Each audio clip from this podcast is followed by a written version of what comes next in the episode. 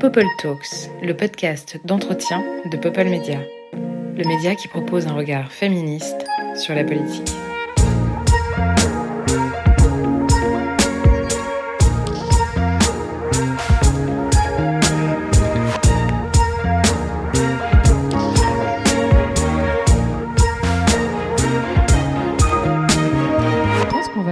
Commencer comme ça en fait. Est-ce que tu peux ré- ré- répéter cette phrase pour voir si le son est bon? Vive la vie, vive les choses, vive l'amour. Bonjour, bonjour Bienvenue sur ce nouvel épisode de Purple Talk avec euh, une fabuleuse invitée. Bonsoir Mao. Bonsoir Léa. Mao Drama. Mao Drama, je suis sûre que vous la connaissez. Pour celles et ceux qui étaient à la Tough, vous n'avez pas pu la louper avec son spectacle incroyable où, disons-le, Gérald Darmanin a pris un peu cher. Mais il l'a bien cherché. écoute. Ah oui, oui, oui. Mais j'ai l'impression que t'aimes bien euh, lui mettre cher. Bah écoute, euh, comme ces gestes sont inconséquents en termes de justice, autant faire juste des blagues. Tu sais, c'est l'équivalent de faire des petits guilis du bout du pied. Ça lui fait rien à lui, mais nous, ça nous fait du bien. Purée, mais du coup, on passe déjà dans la deuxième partie de l'interview, ce que je n'avais absolument pas prévu. L'humour, l'humour engagé. Mao Drama avec son humour engagé. On va d'abord commencer par le début, parce que sinon, euh, on va se perdre. Et on va perdre les auditoristes, ce qui serait quand même un peu dommage. Est-ce que tu veux bien nous parler de toi? Oui, Ta vie, ton œuvre avec grand plaisir. Mais, euh, mais là, comme ça, à bol pour point, où tu me poses des questions et qui me guident. Je pense qu'on peut commencer par ce que tu fais aujourd'hui. Ah oui. Ouais. Et puis, on fait un flashback.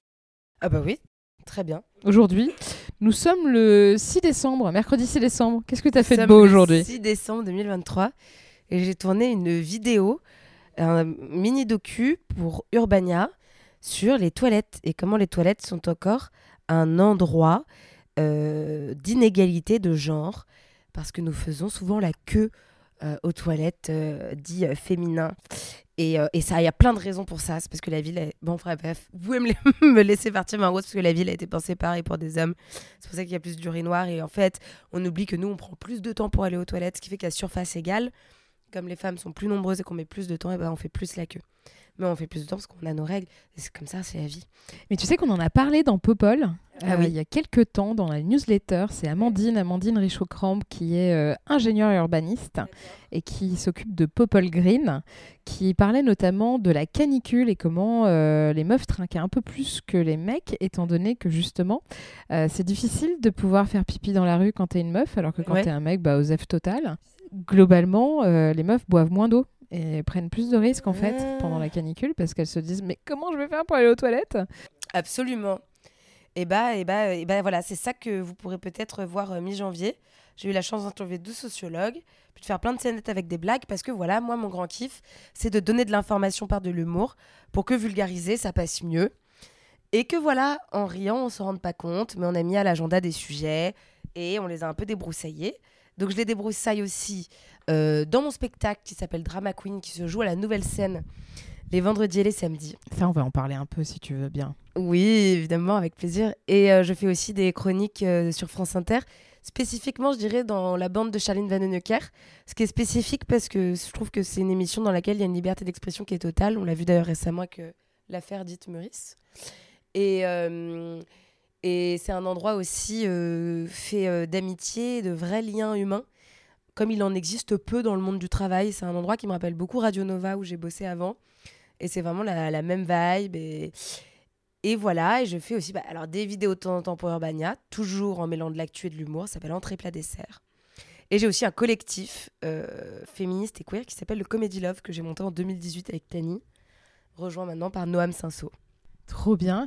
Ton spectacle, est-ce que tu nous en dirais davantage pour euh, peut-être donner envie à celles et ceux qui nous écoutent de venir te voir? Bien sûr, venez donner de l'argent à une femme féministe. Euh, alors mon spectacle, il parle à la fois des sujets de ma propre vie, puisqu'on commence souvent par écrire en parlant de soi, mais en fait pour se décentrer et parler des autres. Je m'explique, par exemple, moi mon spectacle s'ouvre sur la maladie mentale de mon père qui est la bipolarité, et sur euh, ses conséquences, où j'essaye justement euh, d'enlever le tabou autour de ça et juste qu'on en parle.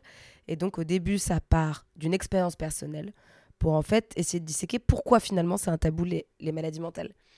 Ensuite, euh, je vais parler d'injonction à la beauté. Donc je, je parle de moi, je parle de, je pars de moi. Je parle ou je pars? Je pars de moi. Le fait que j'ai toujours été un petit peu potelée pour aller ailleurs sur comment la grossophobie se construit, comment est-ce que les normes de beauté, les critères traditionnels de beauté se construisent. Et euh, après, je vais parler évidemment un peu de cul, il le faut. Hein. Ça, c'est juste pour rigoler et que le spectacle plaise bien à tout le monde. Et ensuite, euh, je termine. Euh, alors, c'est vrai, il y a un moment où je parle de Darmanin et des SMS qu'il a envoyés à quelqu'un d'autre. Et je termine par le programme politique. Si je devenais ministre de l'Intérieur, qu'est-ce que je ferais moi? Voilà. C'est entrée plat dessert aussi, finalement. Il y en a pour tout le monde. C'est vrai que c'est un super spectacle. Moi, j'ai eu l'opportunité de venir te voir et j'étais très contente et je me suis bien marrée, j'avoue.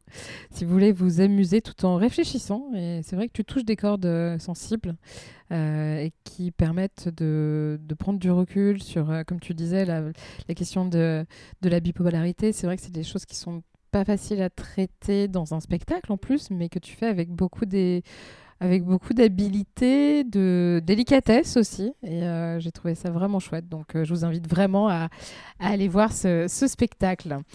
Avant de faire tout ça, tu faisais quoi, Mao Avant de faire des blagues? Bah avant, en fait, on me dit souvent que j'étais journaliste. En fait, c'est vrai et pas vrai.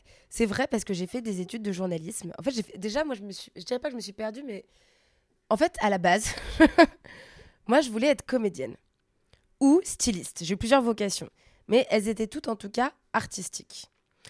Euh, mais mon père était parti de la, carte postale pendant un moment et ma mère, elle a eu ma garde. Et la réussite scolaire, pour elle, c'est un accomplissement de l'existence. Donc il était très important que je fasse de bonnes études et surtout pas artistiques. Donc quand j'ai voulu continuer le théâtre, j'étais au cours Simon au lycée.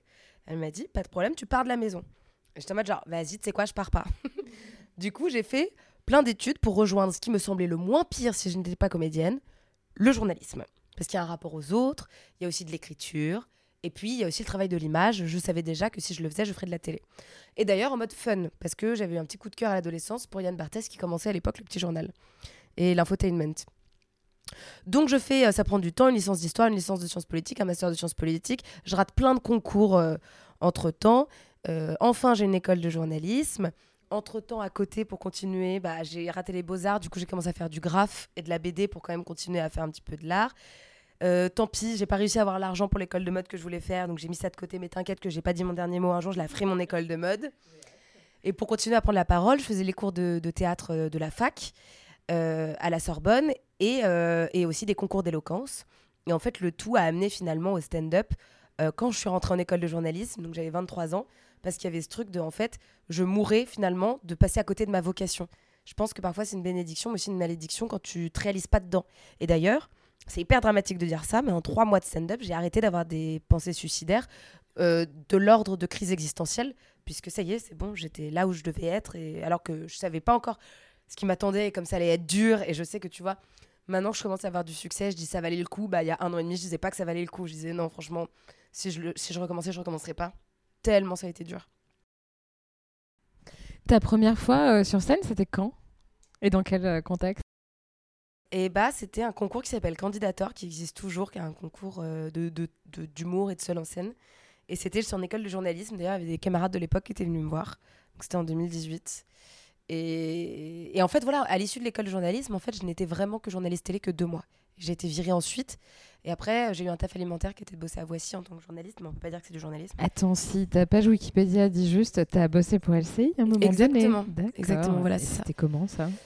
Ah Bah, pas bien, euh, visiblement. Enfin, moi, je condamne pas euh, les journalistes qui y travaillent. D'ailleurs, je m'entendais bien avec la plupart des gens, mais c'est vraiment un endroit où on attend que tu sois euh, hyper normé, que tu dépasses pas du cadre. Je pense que ça peut être physique, même en termes d'aura, parce que moi, j'ai jamais fait d'esclandre là-bas en réalité. C'est pour ça que c'était très violent. Euh, comme, en fait j'ai pas été virée on, on m'a pas renouvelée en piège mais j'étais la seule à pas être renouvelée alors que j'avais les compétences pour y être déjà, j'avais gagné un concours qui s'appelle la Bourra, où j'étais arrivée troisième, donc ça veut dire que même parmi les derniers, j'étais bah, parmi les vraiment les meilleurs. Et on m'a jamais jugé sur mon travail, mais sur le fait, je sais pas, que je portais de rouge à que ma voix était grave. Juste, j'avais l'air rebelle, sans l'être, et c'était suffisant.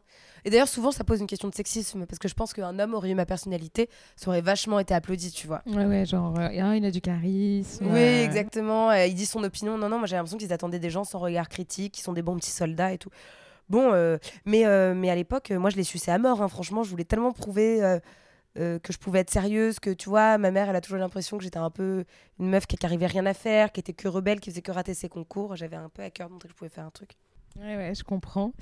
Euh, tu, euh, tu parlais tout à l'heure, tu disais que ton travail à toi, en quelque sorte, c'est de vulgariser euh, l'actualité Oui, ça j'adore. à travers l'humour. Mais moi, ce que j'ai remarqué, et c'est aussi pour ça que, que je, je pense que j'ai une certaine euh, sensibilité euh, à ce que tu fais, c'est que tu parles quand même beaucoup, beaucoup de politique.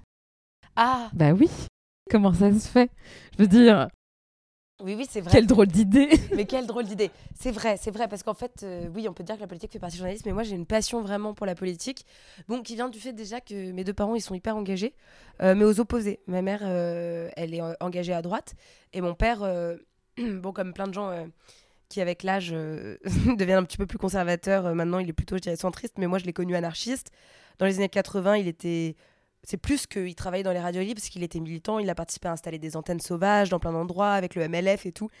Donc euh, d'un côté, d'ailleurs ils sont restés ensemble très peu de temps, ils sont séparés peu de temps après ma naissance, mais en tout cas, le point commun entre deux, c'était l'engagement. Et le fait aussi, d'en était la preuve que c'est pas parce que tu partages pas des idées politiques que tu peux pas parler. Et Donc euh, plutôt des discussions autour de, de- de la politique. une grande passion autour de la politique dans ma famille. Voilà, ma mère s'est mariée avec un homme qui travaille juste dans la politique. Ça a toujours été là. Et, euh, et d'ailleurs, moi, ça m'a toujours passionnée, même en tant que théâtre humain et tout. Euh, à tel point que quand j'ai eu 18 ans, j'ai fait un stage dans un. Bah, auprès d'un. Non, dans un cabinet ministériel. Et puis plus tard, un ou deux ans plus tard, auprès d'un sénateur. Euh, parce que je me demandais si je voulais pas devenir assistante parlementaire. Et d'ailleurs, c'était un des moments où je me rappelle que je peignais tout le temps parce que je voulais avoir les beaux-arts. Et en fait, j'étais j'étais comment dire J'étais l'assistante de l'assistante. C'était un stage, tu vois, genre de 4 semaines où j'étais pas l'assistante parlementaire. J'étais genre. Et, la meuf, elle me dit Mais qu'est-ce que tu fous là? Parce que j'arrivais avec mes cartons raisins et mes dessins et je lui parlais que d'art. Et, c'est vrai que je me rappelle être au Sénat, cet endroit magnifique, et étouffée et me dire Mais en fait, c'est pas ton endroit. Et puis bon, aussi, je trouvais ça nul parce que le, le sénateur euh, pour lequel j'ai dû euh, bossouiller, je sais que mon taf, c'était que d'aller dans l'hémicycle pour trouver des amendements à créer. Et j'avais l'impression que l'idée, c'était de créer des faux amendements, ce qui en plus d'ailleurs euh, ralentit le travail parlementaire, juste pour qu'il puisse faire un tweet qui dit qu'il travaille. En fait, ça, c'est de la com. bien le genre. Notre but ouais. à nous, c'était qu'il puisse être visible. Euh, Ça a marché? Euh, alors, il est devenu très visible par la suite parce qu'il a vrillé euh, complotiste, un Ah peu à la Son Forget et tout. Il est complètement allumé, donc il est assez connu Ouch. maintenant. D'accord. Ouais, ouais, je précise, hein, enfin, si jamais quelqu'un le retrouve, qu'à l'époque, euh, il n'était pas du tout de droite ou d'extrême droite, il était centriste. Intéressant. Bon, Mais comme quoi. mieux, hein. mais, mais Comme moi, j'étais engagée dans un parti centriste. Alors, je sais qu'à 18 ans, les gens sont plutôt euh, aux extrêmes d'un côté et de l'autre. Euh, bah, moi, du coup, je pense que comme j'étais la somme de mes deux parents, je suis allée au Parti radical valoisien, qui était le premier parti de France à être créé. Et en plus, j'ai toujours une passion pour l'histoire. Et donc, j'étais en mode, le premier parti de France. Ah bah Ça, oui, c'est- oui, voilà, ça leurs pèse. locaux, c'est les mêmes places Colette. Moi, j'ai- voilà, j'ai toujours aimé être imprégné de l'histoire. Sais, vraiment le côté drama queen. Là-bas, ils ont d'ailleurs plein de statues de Marianne, parce qu'ils les ont collectionnées depuis le début, depuis 1901 et tout. Et je me rappelle me dire, là, les grands hommes, les grandes femmes, l'honneur de marcher sur le même parquet. Enfin, bref. C'est marrant parce que investir euh, l'humour en politique, c'est pas forcément évident quand euh, tu vois moi c'est vrai que j'adore la politique aussi, je, je suis tombée dedans Ah assez, bah oui, assez tôt, Euh, mais on a toutes et tous un peu ce sentiment que c'est un truc un peu chiant. Ah ouais? Ça l'est, hein, ça peut l'être. Ouais. Et, et c'est un pari qui est pas forcément aisé que de se dire qu'on va arriver à faire de l'humour avec de la politique. C'est toi c'est une de tes matières premières. Comment tu la transformes? Bah, c'est une de- bah, franchement, moi, je trouve qu'il y a. Mais en vrai, Léa, je sais pas si d'accord avec moi, mais je trouve qu'il n'y a pas beaucoup de travail à faire pour transformer ça en humour. Enfin, Il y a beaucoup de choses qui font Malgré eux et elles, oui. où je suis vraiment en mode, bah, il n'y a pas à écrire de vanne. Enfin, tu sais, genre le gars qui drogue sa pote et qui dit mon chat était malade, j'ai reposé la coupe. Enfin, juste, bah, il n'y a rien à changer. C'est un sketch du Splendide, en fait. C'est ça, ouais, c'est vrai. Une version dark. Et hum, moi, je pense que ça a que l'apparence Sauf que c'est la réalité et que malheureusement il y a des victimes et que oui. nos vies sont en jeu. C'est terrible, quoi. Terrible. En fait, leurs apparences sont chiantes et on a l'impression que c'est poussiéreux parce que c'est dans des lieux historiques et qu'il y a de la moquette et tout. Mais en plus, là, spécialement, je trouve ce mandat, euh, maintenant qu'il y a euh, une assemblée euh, qui, est, qui est quasi euh, proportionnelle, quoi, euh, je trouve qu'on s'ennuie plus du tout. Enfin, les insoumis sont en chien de garde, euh, euh, la droite et l'extrême droite aussi, les macronistes sont là où on les attend, Sandrine est toujours là aussi pour qu'il se passe quelque chose. Coucou Sandrine, on t'embrasse. Ah oui, qu'on adore. Enfin, franchement, euh, jamais quelque part euh, le débat démocratique n'a été aussi vivant qu'en ce moment. Bon, mais les autres fois, bah, je dirais que comme j'ai fait des études de sciences politiques, bah, j'avoue, c'est aussi parce que j'ai eu le privilège euh, de, pouvoir comprendre ce qui s'y passe. Donc, j'ai les outils pour pouvoir le disséquer et après en faire des vannes. Mais en gros, je sais pas quand tu étais venu s'il y avait encore ça, mais il y a pendant des mois, non, ça n'y était plus. Mais, mais pendant des mois, quand je rodais le spectacle, il y avait aussi vraiment une revue de presse où j'allais chez le kiosquier, j'achetais les derniers journaux. Et c'est vrai, ça me demandait genre deux heures d'écriture. Mais pour le spectacle, il y avait des trucs prêts euh, sur ce qui venait de se passer. Et là, vraiment, tu prends des trucs, puis tu laisses juste aller ton imagination. J'aurais pas trop de méthodes, je t'avoue à te dire, mais après, tu as des méthodes euh, d'humour toujours. C'est que tu peux prendre une figure, essayer de, faire une comparaison drôle auquel personne n'aurait pensé. Ça peut faire sortir un rire, euh, une règle des trois. Mettre ce que fait quelqu'un, un homme politique, dans un autre contexte temporel ou machin, et puis ça peut faire rire. Enfin, bon, je sais pas, il y a plein de choses à imaginer.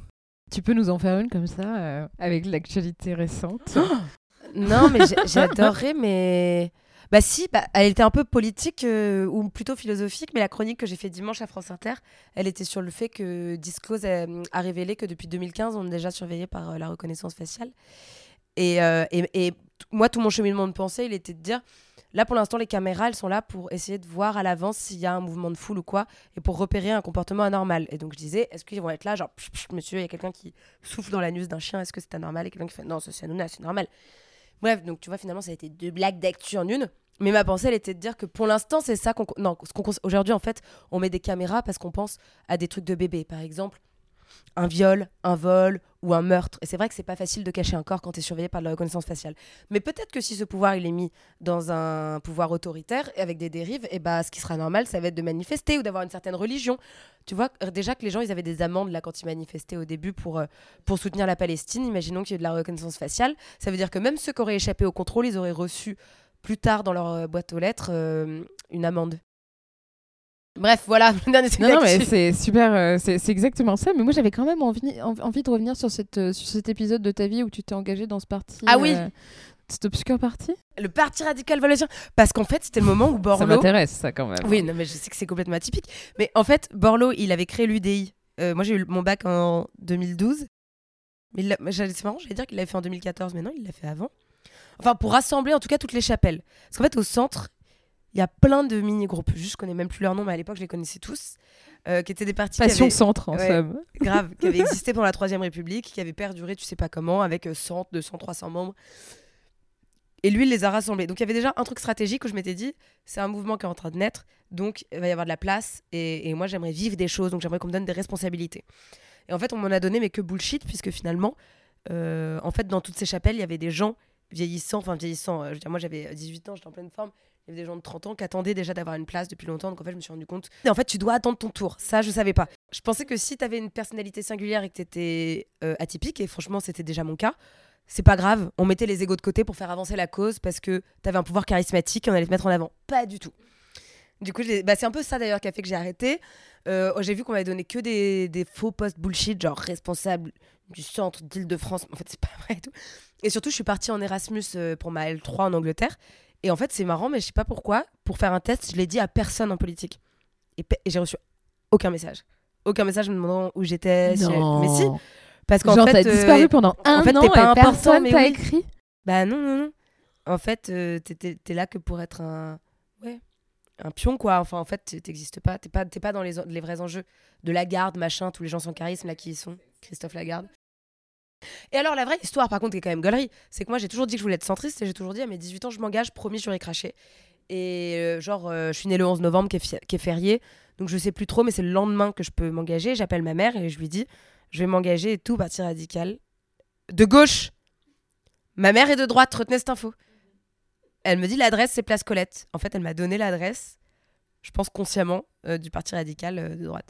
Et en fait, je suis arrivée, vraiment, j'ai toqué à la porte, j'ai déboulé, j'ai dit bonjour. Ah Tu sais, ce qui, leur arrive jamais, tu vois, ils auraient pu quand même me donner un truc, ça, ça n'arrive jamais à un jeune de 18 ans qui ressemble à quelque chose, qui a une vie sociale, qui est pas un demeuré. Et j'étais arrivée en mode genre, bonjour, je vais m'engager, donner de mon temps. Il y avait une meuf qui était là, qui m'attendait. Et, et voilà, j'ai fait pendant un an. Mais moi, j'ai adoré parce que du coup, j'ai rencontré, bah, j'ai pu faire du coup ce stage d'assistante parlementaire, donc découvrir ce que c'était de plus près. Euh, on avait aussi des universités d'été, c'est hyper drôle à voir, tu vois les gens de plus près. C'était où? C'est au Futuroscope. Oh. Ouais. Et même qu'il y a un député, c'est vrai, qui m'a dit de rentrer avec lui dans sa chambre d'hôtel. Mais Oh dit non non, parce que je suis grave. En fait, trop- ça m'a trop pas traumatisé sur le moment. Vraiment, c'est des années après que je me dis Ah ouais, c'est des comportements qui ont toujours été là. Mais il était. En fait, c'était marrant parce que maintenant que j'y pense, C'était pas, même pas libidineux, c'était juste naturel. Puis il y avait plein de gens de Sciences Po. Non, euh, oui, parce qu'en plus, moi, mon grand regret, c'est de pas avoir fait Sciences Po. J'ai l'impression du coup de pas être euh, digne d'intérêt. euh, donc, euh, je, je côtoyais plein de gens que je trouvais chouettes. Maintenant, tu te retrouves à enregistrer des podcasts avec moi dans une cave, quoi. j'avoue, j'avoue, j'avoue, Toi, t'as j'avoue. fait Sciences Po? Non. T'as fait Non, quoi? Non. Moi, j'ai fait euh, fac de droit à Grenoble. Ok. Ouais, ça, c'est atypique. Ça, c'est grave. typique. Euh, une année à Rio, ça, c'était cool. Et j'ai cool. terminé à c'est ça, c'était horrible. Mais meuf, j'étais à Assas aussi. Mon école de journalisme, elle était à Assas. Ah, mais oui, d'accord, Oui, je vois. couloir, là, Bah, moi, on- j'ai terminé en droit à ça, c'est franchement, c'était pas. euh, C'était et abominable. Mais franchement, je trouve que t'es grave badass pour une meuf qui a fait Assas. Ça t'a trop pas défini et t'es pas du tout. Ça non, t'a non, peut-être non, aidé bah, à sortir vite encore compris plus. que. En plus, tu sais, moi, j'étais euh, j'étais boursière, on était deux dans ma classe sur Ça a dû 17. donner une allergie. T'as dû te dire, je vais encore plus partir et Ah m'en non, sortir. mais en plus, euh, je sais pas si c'est encore le cas aujourd'hui, mais j'imagine que c'est le cas. Quand tu es boursier, il faut que tu justifies, ou boursière, pardon, il faut que tu justifies de, euh, de ta présence dans les cours. Parce qu'il faut quand même pas qu'on te file de la thune pour que tu te grattes les couilles, tu vois, ou que tu te grattes le nunu. Bref, et du coup, je me souviens, on était, j'en étais deux à attendre à la fin du trimestre, du semestre, à faire signer notre fiche. Et là, tout le monde nous regardait avec leurs yeux méprisants de Ah Enfin bon, bref, Assas, quoi. Ouais, Ne parlons pas, euh, on n'est pas ouais, là ouais, pour ça. on va quand même pas non plus leur faire de la pub, certainement pas. Tu parlais de responsabilité dans ce parti, tout ça, tout ça. Est-ce qu'à un moment donné, quand tu étais, engagé en politique, euh, tu t'es dit, allez, j'ai envie d'être élu, j'ai envie d'avoir un mandat, genre, je, je sais pas, tu t'imaginais à un moment donné être député, par exemple? Ça traversait l'esprit ou En euh, fait, euh, je sais pas. En fait, oui. Oui, oui, si, si. Ça, ça- je, je pense que en fait, j'ai toujours été ambitieuse et d'un caractère, euh, on va dire, franchement combatif et tout. Et ma mère, je trouve qu'elle a un côté vachement féministe où elle s'interdit rien dans ce qu'elle veut faire et tout. Du coup, je pense que certainement, mais en fait, maintenant que j'y repense, c'est aussi que. Parce que je repense à ce que les moments que j'ai aimés. J'ai aimé, par exemple, euh, on avait fait la campagne des européennes en 2019 et on faisait des collages nocturnes avec marqué Faites l'Europe, pas la, pas la guerre. En fait, la- c'est super mignon. Oui. Et ça, en vrai, et je me rappelle, après, on croise des gens d'extrême droite et tout. Et c'est ça qui me rappelle qu'en fait, moi, si je m'étais engagée, c'est parce que déjà à l'époque, j'avais hyper peur de l'extrême droite et je m'étais dit, si mes, si, si mes enfants, si j'en ai, me demandent ce que j'ai fait à l'époque, je me disais que je voulais pouvoir leur répondre que j'avais fait ce que je pouvais. Ouais, ouais. Et ce qui était Hiring for your small business? If you're not looking for professionals on LinkedIn, you're looking in the wrong place. That's like looking for your car keys in a fish tank. LinkedIn helps you hire professionals you can't find anywhere else, even those who aren't actively searching for a new job but might be open to the perfect role. In a given month, over 70% of LinkedIn users don't even visit other leading job sites. So start looking in the right place. With LinkedIn, you can hire professionals like a professional. Post your free job on linkedin.com/people slash people today. Pas là à attendre. tout le monde de s'engager. Et donc voilà, c'était pour ça en fait que je l'avais fait. Donc, mais en plus, j'étais trop jeune pour m'imaginer être députée et tout. Mais est-ce que j'aurais eu de la suite de. de... Putain, c'est marrant d'ailleurs, je dis députée, même pas maire. Bref, j'ai toujours été ambitieuse, donc certainement que ça serait posé. Mais en fait, je trouvais que c'était trop des bolos. Moi, j'aime pas les gens médiocres et tout, les gens tout renfermés sur eux-mêmes. Il y a des gens fabuleux en politique. hein. Il y en a maintenant, euh, maintenant justement, plus que j'ai la- de la chance de devenir visible sur mes sujets, j'ai aussi la chance de rencontrer des gens que je trouve inspirants à mort et qui donnent de leur temps et qui sacrifient leur vie en politique. Et ça, je trouve ça ouf. Mais il y a beaucoup de bases militantes qui, qui se regardent beaucoup le nombril et que je trouve y a- on, on respire pas beaucoup, on, rigole pas beaucoup. Ah ça c'est sûr que mais c'est pour ça que je te disais euh, je te disais tout à l'heure finalement la politique c'était une matière difficile à travailler pour l'humour à, mon avis mais après tu as raison en fait il suffit de regarder ce qui se passe et puis commenter un peu le l'enfer de leur euh, de leur réalité Euh, Juste pour revenir sur euh, ce que tu disais par rapport au fait de vulgariser l'actualité, vulgariser la politique, etc. Moi, j'essaie de le faire aussi à mon niveau sur, euh, sur Popol. Alors, pas forcément qu'avec des trucs drôles, euh, mais parfois, j'ai eu la discussion avec d'autres collègues, journalistes, etc., qui me disaient que il et elle avaient un peu du mal à mettre de l'humour dans, dans ces questions-là, parce qu'on pouvait très vite considérer que finalement, on n'était pas sérieux et sérieuse, qu'on nous, prenait- qu'on nous prendrait plus difficilement au sérieux parce qu'on apporte quelque chose de plus léger, un ton différent. Vous, des journalistes? Ouais. Parce qu'on a une façon de faire, tu vois, avec Popol. euh, je pense aussi à ce qu'on fait sur Twitch avec Backseat, euh, Jean, etc. On a une façon de faire les choses un peu particulière qui change de ce qu'on a l'habitude de voir. Est-ce que tu penses que le fait de, de, se, de, de se moquer de situations euh, euh, un peu dramatiques et tragiques dessert la cause? Est-ce que c'est les questions que tu te poses, par exemple? Euh, oui, enfin non, c'est pas des questions que je me pose parce que je sais que moi, euh, mais comme plein d'autres artistes euh, humoristes qui font partie de mon collectif du Comedy Love, lorsque je parle de choses tragiques, je vais jamais me placer, enfin, du côté de l'oppresseur. La blague, ça va être toujours du côté de l'oppressé. Donc en fait, plutôt pour ridiculiser le truc tragique et pour donner de la force à celui ou celle qui s'est fait écraser. Donc du coup, je trouve pas que ça dessert la cause. En plus, je trouve que l'humour permet de mettre à l'agenda des sujets pas faciles et intéresser aussi euh, des jeunes ou des gens qui ne s'intéressent pas à l'actualité. On dit qu'on veut du sérieux, mais en attendant, ceux qui font 2 millions euh, de vues par soir, c'est quotidien. hein. C'est pas euh, LCI, BFM. ou- Ouais, c'est vrai, ouais. Donc ils sont juste là, genre faut qu'on plaise à notre auditorat et notre moyenne d'âge c'est 68 ans, puis machin. Puis mais même les gens de 68 ans, ils veulent rigoler en fait. Pour moi, il y a une, une, une mauvaise stratégie totale dans les chaînes de télé traditionnelles. Ouais, ouais, c'est clair. Du coup, ça me permet de, rebondir aussi sur euh, la notion d'engagement, qui a l'air d'être assez centrale pour toi, si je me trompe pas. C'est un mot que tu as beaucoup utilisé déjà depuis le début de cet entretien. Euh, est-ce que toi, tu as le sentiment que ce que tu fais au quotidien, c'est une manière de t'engager ou est-ce que tu t'engages aussi autrement? Euh, non, j'ai pas d'autres engagements à côté euh, auprès d'assaut et tout, euh, parce que bah, pour l'instant, j'ai juste pas le temps. Mais par contre, maintenant que je commence à avoir pas mal d'abonnés, j'essaie beaucoup de relayer des campagnes de financement de causes qui me tiennent à cœur, soit des causes journalistiques. Bah, J'avais déjà parlé de Popol, mais aussi Street Press ou Disclose, ou des enjeux écologiques comme Sea ou des assauts féministes et tout. Parce que finalement, justement, en arrêtant la politique, je m'étais dit je vais être engagée en, faisant des en étant journaliste. Et en l'étant plus maintenant, je me dis euh, l'engagement il continue en étant humoriste. Et je pense que c'est enfin, j'ai trouvé mon bon endroit pour pouvoir aider et, faire ma part, je trouve, en tant que citoyenne. Parce que moi, je considère que c'est important. Après, chacun fait son choix de vie et se regarde dans le miroir comme il veut faire, tu vois. Moi, je peux pas songer à une existence euh, sans engagement où on est passif. Quand on voit qu'il y a des dangers qui se répètent en fait dans l'histoire, puisque le fascisme et l'autoritarisme a déjà eu lieu. Et comme disait Karl Marx, l'histoire ne se répète pas, elle bégait. Et donc on n'apprend pas de nos leçons. Et en ce moment, quasiment toute l'Europe est de nouveau euh, brune, et ça va se repasser en France. Donc voilà. Euh, il serait impensable pour moi d'utiliser ma parole et les plateformes que j'ai comme France Inter ou, ou Piquante ou mon spectacle, puisque j'ai la chance que le spectacle soit complet, euh, pour parler, euh, je sais pas, du fait qu'il y a trop de monde dans le métro. Mais en même temps, l'humour n'est pas fait que pour être engagé, tu vois. Moi, il y a plein d'humoristes qui font de l'humour dit de vie quotidienne, et je trouve ça génial. Je trouve que chaque humour est important. Et... Sauf, sauf l'humour d'extrême droite.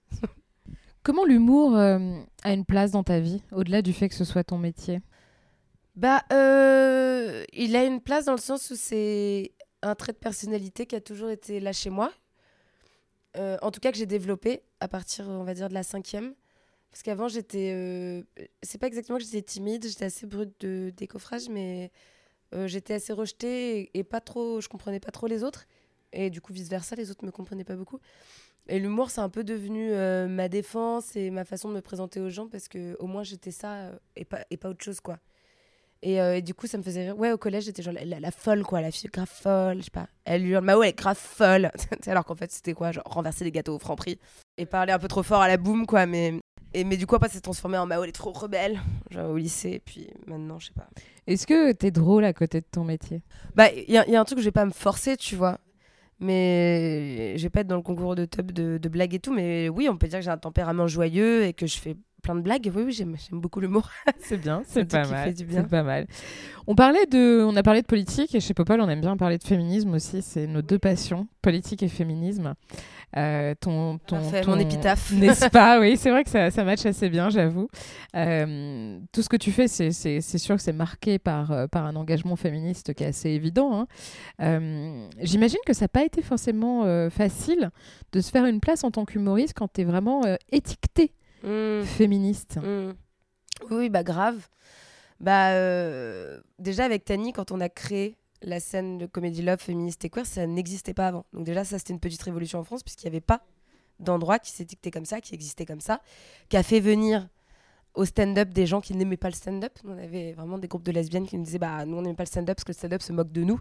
Et pour la première fois, on a des gens qui parlent de nos réalités. Maintenant, tu vois, ça devient de plus en plus commun. Je pense qu'il y a plein de gens qui écoutent ce podcast, qui sont engagés, qui sont allés à plein de scènes dites engagées. Mais déjà, on se rend pas compte que ça reste encore aujourd'hui une minorité et qu'à l'époque, c'était le seul plateau. Et, euh, et, et du coup, aussi, si on l'a créé, c'est tout simplement parce qu'on ne nous faisait de toute façon pas jouer ailleurs. puisque les autres endroits étaient tenus, je crois, exclusivement par des garçons. Peut-être qu'il y avait une exception. Euh, et qu'en plus, avec Tani, on avait du propos. Elle sur son lesbianisme et le racisme, et, et moi déjà sur le féminisme. Et que quand on était face à leur public, en plus, on se sentait vraiment incomprise, quoi. C'était trop nouveau, trop audacieux, c'était pas à l'heure. On était, il y avait, je pense, un petit côté genre de, on est en avance et les gens sont pas encore là pour euh, nous suivre.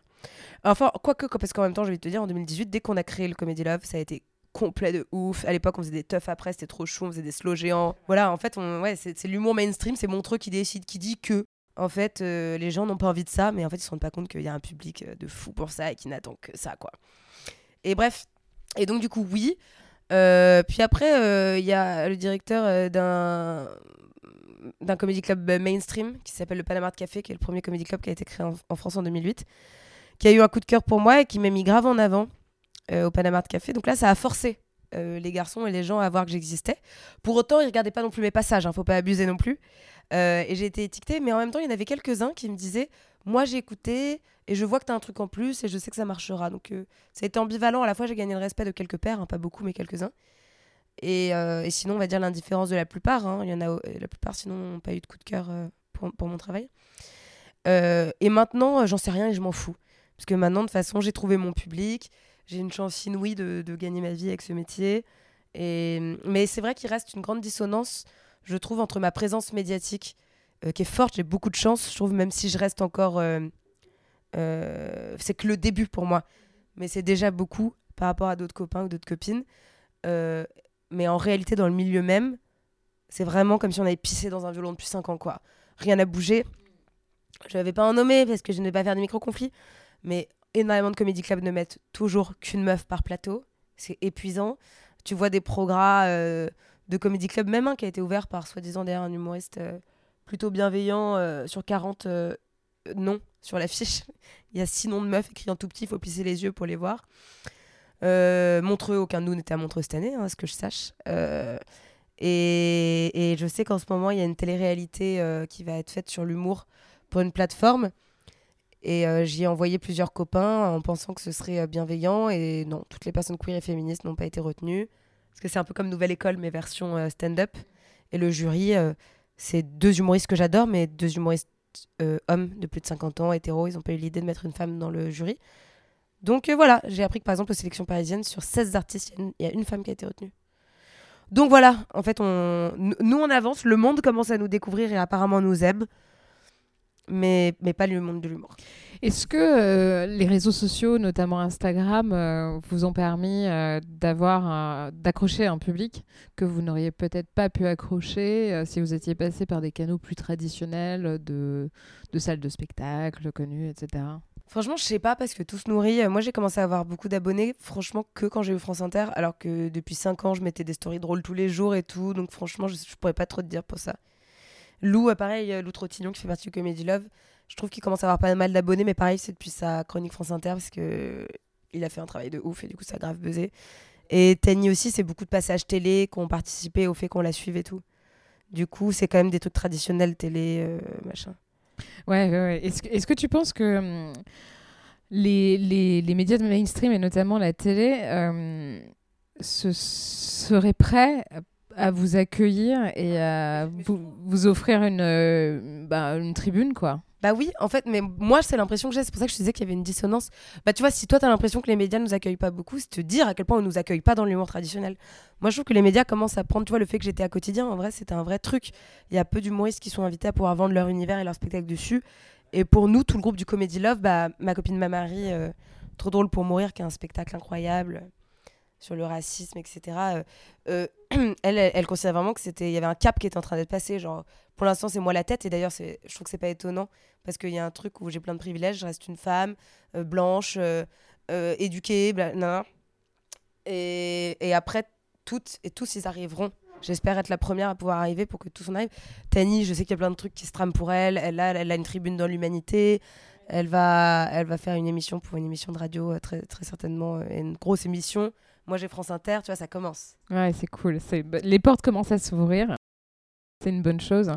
Et hum, Toujours euh, pour parler du féminisme, euh, comment t'es venue au féminisme? Qu'est-ce qui Mais le stand-up. le stand-up Mais oui, D'accord. parce que en fait, euh, oui, le stand-up, parce qu'en fait, euh, moi, euh, en politique, en journalisme, j'avais pas été particulièrement frappée par le sexisme. Peut-être beaucoup parce que je trouve que c'est des milieux qui sont tellement surveillés. On a déjà tapé du doigt. Il y a déjà des féministes qui ont fait un travail incroyable. Non, mais ils sont regardés, tu vois. Nous, personne nous regarde dans l'humour. Moi, je trouve que le stand-up, c'est la France il y a 40 ans. Enfin, vraiment, c'est. Maintenant, on a peut-être avancé, c'est il y a 20 ans. Mais on nous traite comme des merdes. Mais moi, il m'arrive des trucs de taré, meuf. On, me parle, on me hurle dessus, on me sexualise. Enfin, on me parle d'une façon dont on m'a jamais parlé ailleurs dans ma vie. Et en trois semaines de stand-up, je suis devenue euh, hyper féministe. Après, moi, je sais qu'aussi, j'ai. Bah, peut-être là, de nouveau, le fait que, bah, je sais pas, j'ai des gros seins, j'ai du rouge à lèvres. On m'a peut-être pas parlé comme on parle à toutes les femmes humoristes. Mais moi, en tout cas, j'en ai pris plein la gueule. Et vraiment des. C'est fou euh, parce que c'est vrai que pour, pour quand même voir la politique qui est quand même un sacré euh, panier de crabes pour euh, toutes les personnes euh, euh, qui ne sont pas euh, des hommes blancs d'un certain âge, euh, cis, etc. Ça reste quand même un milieu très difficile, très violent. Et donc pour toi, la- le milieu de l'humour est encore pire que... Mais, euh, oui, après, c'est parce que j'ai- eu la chance de pas vivre euh, aussi d'agression. Tu vois, à part là, je te disais une anecdote comme un député qui me dit d'entrer dans sa chambre, mais jamais j'ai eu de main au cul ou de. En fait, en tout cas, pareil, à, LCI de tous mes stages, jamais j'ai un journaliste qui a eu avec moi euh, un, un geste. euh, euh, particulier, peut-être que je suis passée entre les gouttes. En tout cas, je peux dire que je suis passée entre aucune goutte en stand-up et c'était hyper violent. Et en fait, par contre, donc c'est là où je me suis dit, bah moi maintenant je vais les défoncer, c'est sûr, je vais parler que de ça. Mais euh, parce qu'en fait, j'ai commencé à me questionner aussi, à lire plein d'autrices, euh, à comprendre plein de mécanismes. Et en comprenant pourquoi le monde de l'humour était sexiste, j'avoue que j'ai aussi détricoté toute ma vie. Et là, je me suis rendu compte du sexisme, je trouve, dont j'ai toujours été victime, du fait d'avoir eu un gros caractère. J'ai été rejetée non seulement par parfois des élèves, mais aussi moi par ma famille. Il y a toujours une incompréhension immense euh, entre moi et ma famille, les, ga- les, les garçons, le regard des garçons sur moi. Tout, enfin bref, après j'étais mode genre, ah ouais, en fait, j'ai quand même toujours été un peu mise de côté. Parce qu'en fait, je suis jamais rentrée dedans, dans le cadre. Mais j'étais tellement hors cadre que je m'étais même pas rendu compte que j'étais tellement différente. C'est le stand-up qui me l'a fait réaliser. Qu'est-ce que, comment tu pourrais définir le, le féminisme? Quelle est ta définition du féminisme? Franchement, je sais pas. C'est pas facile comme question. Ouais. hein. c'est une question que j'aime bien poser quand même. Bah, je dirais que je veux les mêmes droits que les hommes. Et quand euh, mon truc numéro un, c'est si on pouvait euh, arrêter de mourir sous les coups des hommes, ce serait bien. Ça fait deux années de suite qu'on est à plus de 120 féminicides par an et que le chiffre ne bouge pas. Euh, alors j'aimerais bien qu'on soit arrêté d'être frappé, tué, violé, agressé sexuellement. Euh, voilà. Et que on ait les mêmes salaires. tu vois, j'ai vraiment un programme de CE2. hein. Qu'on ait les mêmes droits et qu'on ait pas de discrimination. Voilà ce que je souhaiterais. Ouais, donc plus euh, sur euh, l'égalité des droits, le respect, euh, arrêter la domination. Ouais. Ouais, ouais. Qu'on comprenne aussi l'intersectionnalité des luttes. que C'est tout ça pro- c'est un bon projet. Qu'on minimalise pas ce que c'est que d'être une femme euh, noire, une femme arabe. euh, voilà. Vous savez, parce que tu pensais au courant genre universaliste, machin. tout Non, ça non, Parce que non, tout ça, non, je connais non, très mal non, en plus. mais c'est c'est une question que j'aime bien poser à mes invités en fait. T'as des réponses surprenantes parfois? La mienne, elle dans Non, ce qui est marrant, c'est que finalement, on, on réagit à peu près toutes de la même manière, de se poser la question de savoir ah tiens finalement est-ce que j'ai pris le temps de me Ah de poser et vraiment de mettre une des mots sur euh, sur le féminisme, quelque chose que je porte au quotidien. Et moi j'adore les définitions, c'est voilà chacun ses kinks, hein. moi c'est les définitions, j'adore ça. Et, euh, et du coup je trouve ça intéressant de voir comment euh, comment mes invités réagissent à, à C'est quoi la question. définition du dico? Euh, le DICO, je crois qu'on est euh, sur euh, un projet pour l'égalité de droit, sur le Larousse de mémoire. Après, j'aime le féminisme aussi soror, mais je sais pas si c'est. Enfin, j'aime la sororité. Qu'on se donne de la force, qu'on s'aide, qu'on crée nos propres endroits. Mais en même temps, je trouve qu'on crée beaucoup nos propres endroits pour se protéger, tout simplement, parce que le reste nous paraît hostile. Mais si on était dans des égalités de droit, de genre. Peut-être pas nécessairement besoin de ça, effectivement. et- Exactement, peut-être que ça aurait- ce serait moins vrai, nécessité. c'est vrai. L'avenir est hum, un peu brumeux, un peu, euh, comment dire, orageux. Tu parlais justement de, de la montée de l'extrême droite, Des euh, des tout, hein, tout de tout ce qu'on se prend dans la gueule, des, de la situation en Palestine où des milliers et des milliers de personnes sont en train de mourir euh, avec des gouvernements occidentaux qui laissent faire des yeux grands ouverts avec un aval assez inquiétant. Des situations de conflit dont on parle quasiment plus aussi ailleurs dans le monde. C'est difficile aujourd'hui de se raccrocher à quelque chose de, de, de gai, de joyeux, de positif. Si toi, tu, comment tu tiens? Qu'est-ce qui te enfin, qu'est-ce qui te permet de te mouvoir? Qu'est-ce qui te t'anime? Ah là là, ouais, je sais pas. Je sais que parfois, euh, mais c'est pas bien, mais je fais un peu des dénis de réalité ou des dénis d'actu.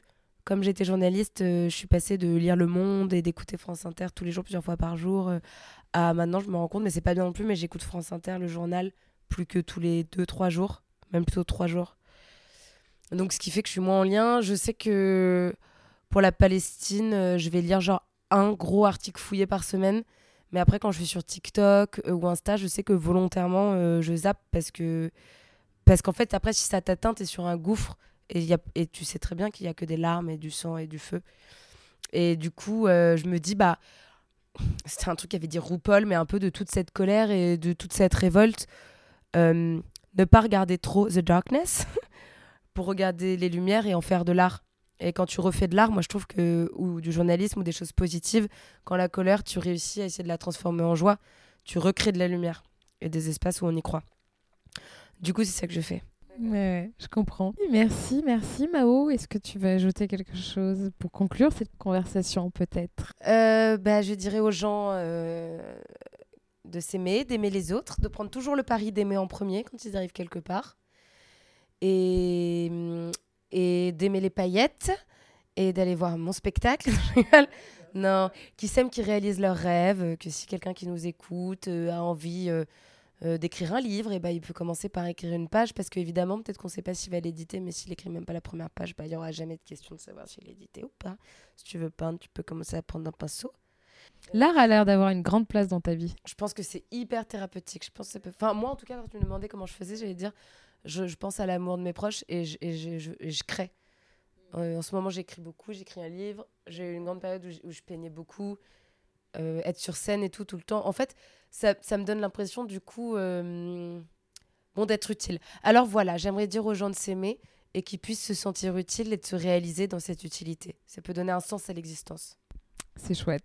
Je pense que certaines personnes seront certainement très sensibles à ce message. Merci beaucoup Mao. Merci à toi, Léa. You are the best. Où est-ce qu'on te retrouve ton spectacle Redis-nous les dates, les lieux. Ah, t'es trop mignonne. Bah oui. À la nouvelle scène, tous les vendredis et samedis à 21h, euh, à partir du, bah, de maintenant, mais en fait, c'est complet jusque, jusqu'au 27 janvier. No way. Mais oui, je suis trop contente. Bravo. Mais du coup, il reste une dizaine de dates. Euh, je sais pas si je continue à Paris après en mars, mais en tout cas, j'ai une tournée euh, Trop bien. Qui continue euh, partout en France, euh, dans les grosses villes, j'avoue. Mais vous êtes à Toulouse, vous êtes à Grenoble, j'ai une date à Grenoble, vous êtes à Strasbourg, j'ai une date à Strasbourg, vous êtes Lillois, Marseillais. On va se voir bientôt, quoi. Tout est sur. euh, En plus, la- Mon Insta. la- le public de Popol est éparpillé dans la France et dans le monde entier, figure-toi. Ah bah voilà. Bientôt une tournée internationale. Merci beaucoup, Mao. Merci à toi. Merci pour ce moment, comme dirait l'autre. Et puis, ben, merci à toutes celles et ceux qui nous écoutent. C'est la reprise pour euh, Popol, les podcasts. N'hésitez pas à nous soutenir. Maintenant, vous pouvez faire des dons défiscalisés, ce qui est quand même assez intéressant. Vous avez des une réduction de 66% sur, euh, sur vos impôts si vous faites un don, ce qui est assez fabuleux, parce que euh, si vous nous filez 100 balles, ça vous revient à 34 balles. C'est pas dégueu. Pensez-y. Merci. you